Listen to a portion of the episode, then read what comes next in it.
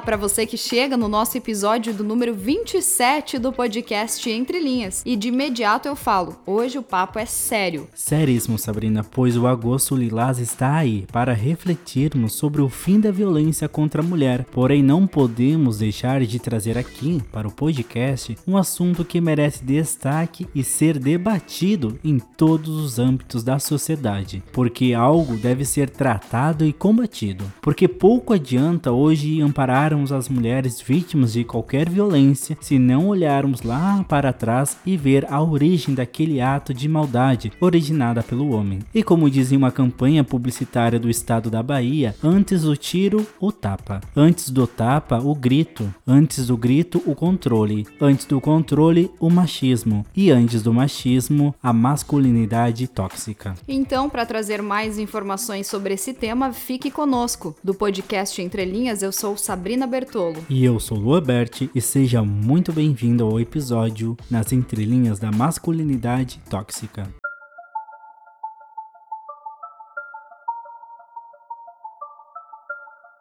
Antes mesmo do homem nascer, uma série de expectativas são impostas ao gênero. Não chore, não fale de sentimentos, não seja sensível, não rebole, não seja vaidoso, não use isso ou vista aquilo, são alguns dos comportamentos esperados. E caso o menino ouse quebrar essa perspectiva, a expressão vem em alto e bom tom: vire homem. Essa masculinidade, da forma que é construída, produz homens agressivos e com uma enorme dificuldade em falar sobre seus sentimentos. E para pensar a forma como os homens são criados, surgiu conceito de masculinidade tóxica. Mas afinal, o que é isso? Explica aí pra gente, Luan. Sabrina, antes de entrarmos nessa toxicidade, como é dita, devemos dizer que o conceito de masculinidade vem mudando ao longo dos anos, e essa masculinidade tóxica mostra o perfil masculino pautado na agressividade, força bruta e opressão. Basicamente, se mostra como o ideal de masculinidade esperado e cultivado em sociedade. Assim, qualquer ato, tido como feminino nos homens passa a ser repudiado. E toda essa toxicidade fica bastante evidente quando ensinamos aos nossos garotos a reprimirem as suas emoções. Por exemplo, dessa forma, não só meninos que diferem desse padrão de comportamento se tornam alvos, mas as meninas e posteriormente mulheres também são vítimas. E outro exemplo, Lua, eu já presenciei isso, é quando vários homens estão, por exemplo, numa mesa de bar. Aí vem um integrante desse grupo, pressiona outro para falar com uma mulher que está perto deles. Aí o amigo se recusa e os outros começam a debochar, duvidar da sua virilidade, da sua masculinidade, enfim, apesar do desconforto ou por não ter interesse na mulher, ele se levanta e vai lá falar com ela, apenas para provar aos outros homens que estão errados. E este cenário é bem comum porque geralmente é esperado que os homens estejam em busca de mulheres e de sexo. E são inúmeras características dessa masculinidade tóxica. Esse comportamento acaba acaba afetando a percepção dos homens em relação aos outros e a si mesmos. E tudo isso fica visível na violência de que desde pequenos os homens são instruídos a se digladiarem entre si,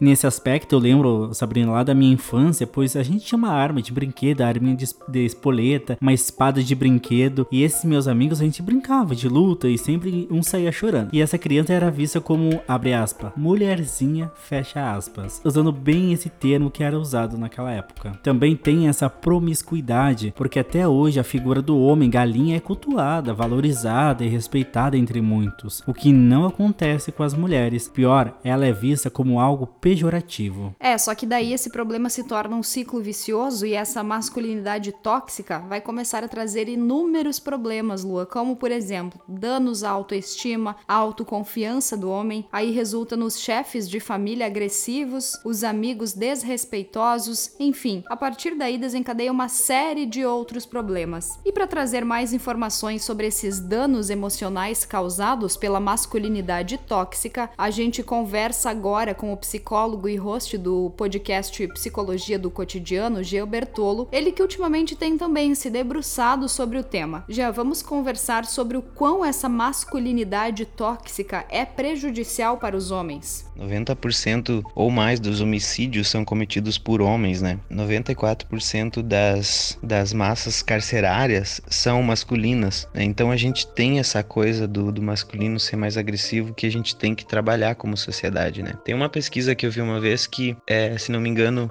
entre um e dois homens a cada dez conseguiram ter uma conversa, por exemplo, quando eram adolescentes ou crianças, com os pais sobre isso, né? Então, é, o homem ele é bem, digamos assim, criado às, às soltas, assim, tipo o bicho do mato, né? Nesse quesito. E a gente tem que fazer isso, é, começar a fazer isso em casa, né? Trabalhar essas questões em casa primeiro, né? 85% dos homens, né, por exemplo, acreditam que eles têm que ser é, bem-sucedidos profissionalmente, né, para serem valorizados. É, 78% acreditam que eles não podem parecer feminino, né, para ser valorizados. Que eles têm que ser fisicamente forte, né, 73% acreditam. Não expressar emoções, a percentual é 60%. E dar em cima de uma mulher sempre que possível, né, 48%. Então a gente tem esses dados demonstrando como que a crença do homem sobre o masculino é uma crença muito errada, é, baseada né, numa ideia que é uma ideia de um masculino, digamos assim, que é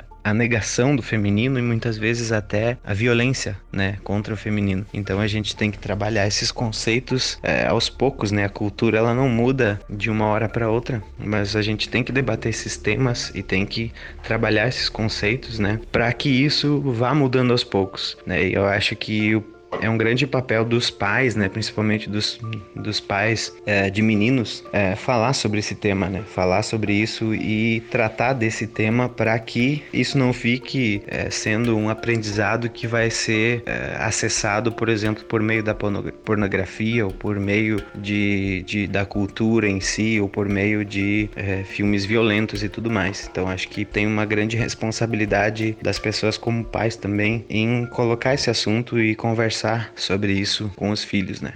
além dos dados causados à autoestima e autoconfiança, os homens acabam não se conectando com, com suas emoções para não parecerem fracos. Logo, não desenvolvem a inteligência emocional, certo? A gente vê, por exemplo, uma dificuldade absurda dos homens a admitir a certa a admitir a própria vulnerabilidade, né? A mulher ela procura ajuda muito mais rápido e ela tem muito mais facilidade em se abrir, em demonstrar suas emoções, em querer trabalhar seus pontos fracos e se mostrar vulnerável mesmo, né? E o homem não. O homem tem essa coisa de nunca procurar ajuda, nunca precisar de ajuda, nunca se demonstrar fraco, até porque essa questão da, é, da, da ajuda ela é vista muitas vezes dentro do, da esfera masculina como fraqueza. Então o homem acaba confundindo vulnerabilidade com fraqueza. Eu acho que esse é o ponto essencial, assim. E você acredita que essa necessidade de reafirmar essa masculinidade acima de qualquer vestígio de feminilidade pode resultar em relacionamentos abusivos, agressões? Essa necessidade de reafirmar a masculinidade com base na negação do que é feminino, a gente fica sempre comparando dois universos que são incomparáveis, né? Uh, no feminismo se tem bastante o conceito de lugar de fala, né? Por exemplo, é, que as ativistas falam que, por exemplo, os homens eles não têm é, propriedade para falar das lutas e do, do lugar de sofrimento da mulher, né? Por não ter o conceito, por não ter a vivência de como que isso é para uma mulher. E da mesma forma, o homem tem certas pressões, né? Que a mulher também não vai conseguir entender sendo mulher, né? Então acho que são dois universos incomparáveis entre si. E cada um desses universos tem certas pressões e certos sofrimentos que podem adoecer ambos os indivíduos, né? Valeu, muito obrigada ao psicólogo Gia Bertolo. E para deixar ainda mais claro sobre as problemáticas de toda essa masculinidade, conversamos agora com a antropóloga Isabela Venturosa. Isabela, muito obrigada por participar do podcast Entre Linhas e de imediato eu te pergunto: muito se fala em debater a masculinidade tóxica, porém esse assunto vai bem além dessa dita toxicidade. Como você vê toda essa situação e a importância de debater este assunto em todas as suas perspectivas? Eu acho que essa questão da masculinidade tóxica tem ganhado mais espaço no debate público nos últimos anos e eu vejo com, como algo bastante positivo, porque até então não era algo que a gente tematizava de maneira tão sistemática. Porém, eu acho que muitas vezes a gente fica muito na superfície dos problemas, falando em termos dos privilégios dos homens e de como eles vivem é, vidas a partir de comportamentos nocivos. Eu acho que talvez a gente devesse prestar mais atenção no fato de que homens e masculinidade são, são elementos plurais. Então, quando a gente fala de homem, fala de masculinidade, é sempre no, no plural, porque são lugares diversos, no sentido de que o homem não é só homem, mas ele também é um sujeito marcado por raça, classe, sexualidade, deficiência, regionalidade, e isso faz com que ele negocie de formas diferentes com é, um contexto social no qual a gente convive diariamente com racismo, com classismo, com capacitismo, homofobia. Então, quando a gente pensa nesse homem, que é um homem que tem privilégios e que tem um comportamento é, que, que atua a partir dessa masculinidade tóxica, a gente está falando de que homem? E como que essa masculinidade tóxica vai afetar é, ou não é, os comportamentos de diferentes homens? Eu acho que talvez a gente deva pensar em termos que levem o debate para um lugar mais complexo e que acesse é, contextos específicos. De que homem que a gente está falando? Ah, eu estou falando do homem que está aí sendo afetado é, por uma dificuldade no acesso à educação e outros direitos, outros, outras oportunidades e acaba sendo o homem que vai se tornar estatística tanto é, no cumprimento de medidas socioeducativas quanto no encarceramento em massa que temos no Brasil. Debater e desconstruir o machismo estrutural são lutas diárias e constantes. De que maneira as pessoas, a sociedade, pode auxiliar nesse combate contra o machismo, principalmente os homens? Eu acho que o debate sobre masculinidades e sobre machismo, pensar em ações concretas para se lidar com isso e, erradicar é, desigualdades sociais entre homens, mulheres e sujeitos que não se identificam a partir dessas nomenclaturas, eu acho que para a gente alcançar isso, é, uma das coisas necessárias é colocar isso no debate público, que já vem sendo feito cada vez mais, e eu vejo que a gente tem que pensar de uma maneira também preventiva. Eu acho que seria muito positivo se nós é, passássemos a, a propor esse tipo de reflexão já nas primeiras idades, já nas escolas, também orientando jovens e crianças a partilharem do, do, das tarefas domésticas, também orientando eles a brincarem do que quiserem brincar, vestir o que quiserem vestir. Então, agindo do, das coisas mais cotidianas e mais pequenas, né, até as coisas mais até as maiores coisas, né, mais fundamentais, que é de, né, respeitar o direito do outro, não resolver conflito com violência e tudo mais. Eu acho que para mim, sempre que eu penso em masculinidades e naquilo que está sendo proposto atualmente, é fazer essa discussão com jovens e adultos, mas também levar essa troca de ideias para as crianças a masculinidade é fragilizada. Em que pontos você vê essa fragilidade e como a gente deve abordar isso no dia a dia? Eu costumo dizer é, que a masculinidade é frágil e mais que tanto quanto a feminilidade ela é profundamente policiada. Então eu percebo que é, existe um peso muito grande e uma e uma forma de, uma forma de controle é, social bastante grande diante dos homens a, a respeito de que tipo de, de masculinidade eles têm que desempenhar, têm que performar no mundo e quando eles não performam ou não é, desempenham um lugar de cumplicidade com essa masculinidade ideal, é, eles vão sofrer sanções. Então, no caso, por exemplo, homens homossexuais, homens afeminados, homens que de alguma forma são mais sensíveis, é, são menos truculentos, estão rompendo com o ideal e com certeza serão de algum modo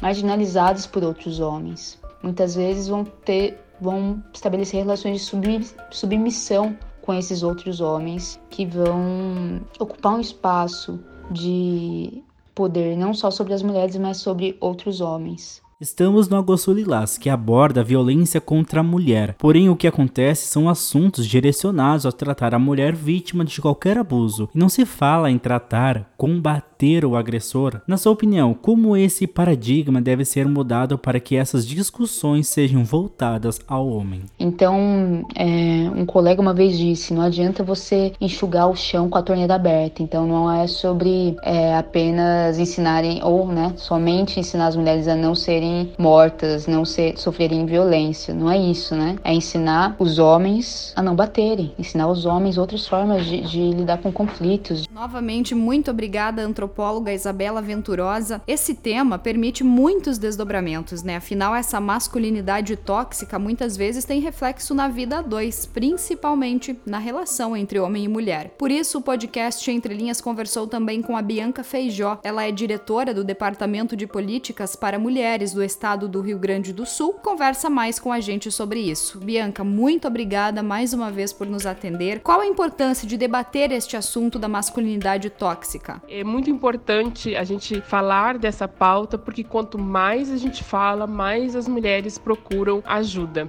A masculinidade tóxica é o que faz com que o machismo seja nocivo também para os homens. A, a, essa objetificação da mulher, os padrões de masculinidade, de masculinidade que inclui a insensibilidade e a falta de afeto, além dessa virilidade exigida do sexo masculino, faz com que os homens sejam reprimidos desde a infância, né, e normalizem esses comportamentos agressivos. E é essa masculinidade tóxica que também vai fortalecer os preconceitos com a homofobia, é, essa, essa homofobia é né, tão enraizada na nossa sociedade. E é por isso que é importante que os homens também estejam engajados nessa causa e, re, e, e realizem essa desconstrução do machismo que vem desde a infância, pois é lá que esse pensamento começa a ser ensinado para os homens, né? E, e, a gente tem muita esperança que talvez essa nova geração que, que esteja vindo já venha com uma criação é, mais evoluída e mais inclusiva, de mais igualdade entre homens e mulheres. Em março, você palestrou sobre a desconstrução do machismo, como essa influência do machismo afeta a sociedade e como proceder para tentar acabar com ele.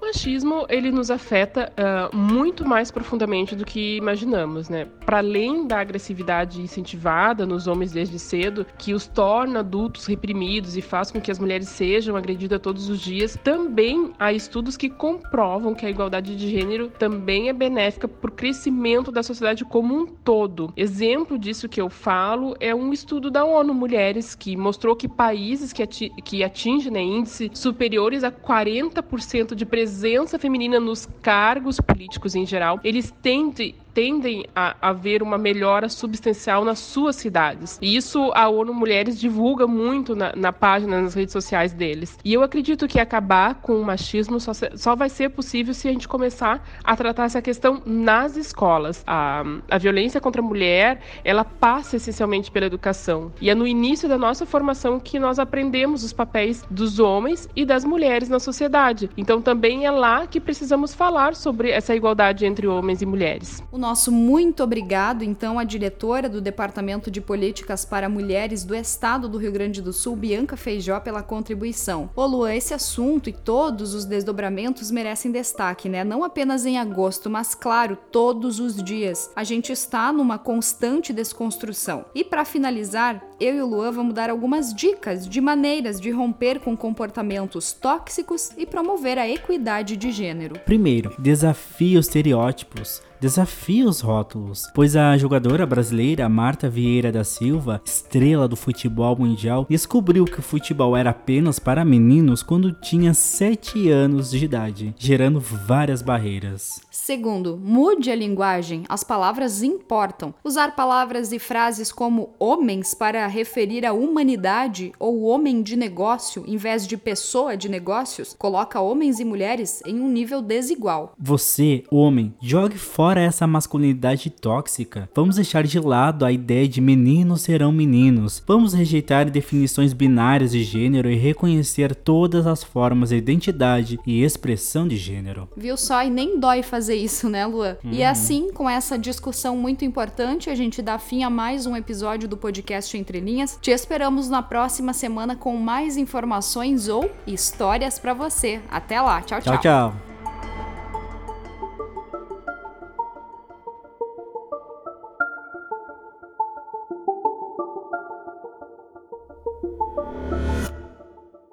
Lembrando que nós estamos no Instagram, no arroba podcast Entre Linhas. E eu estou no arroba Sabertolo. E eu no arroba LuaBSS. Lembrando que estamos disponíveis no Spotify, no Google Podcast e na Apple Podcast. Ah, e também estamos disponíveis no site noroesteonline.com. Voltamos na próxima semana com muitas histórias e informações para você. Até lá! Tchau!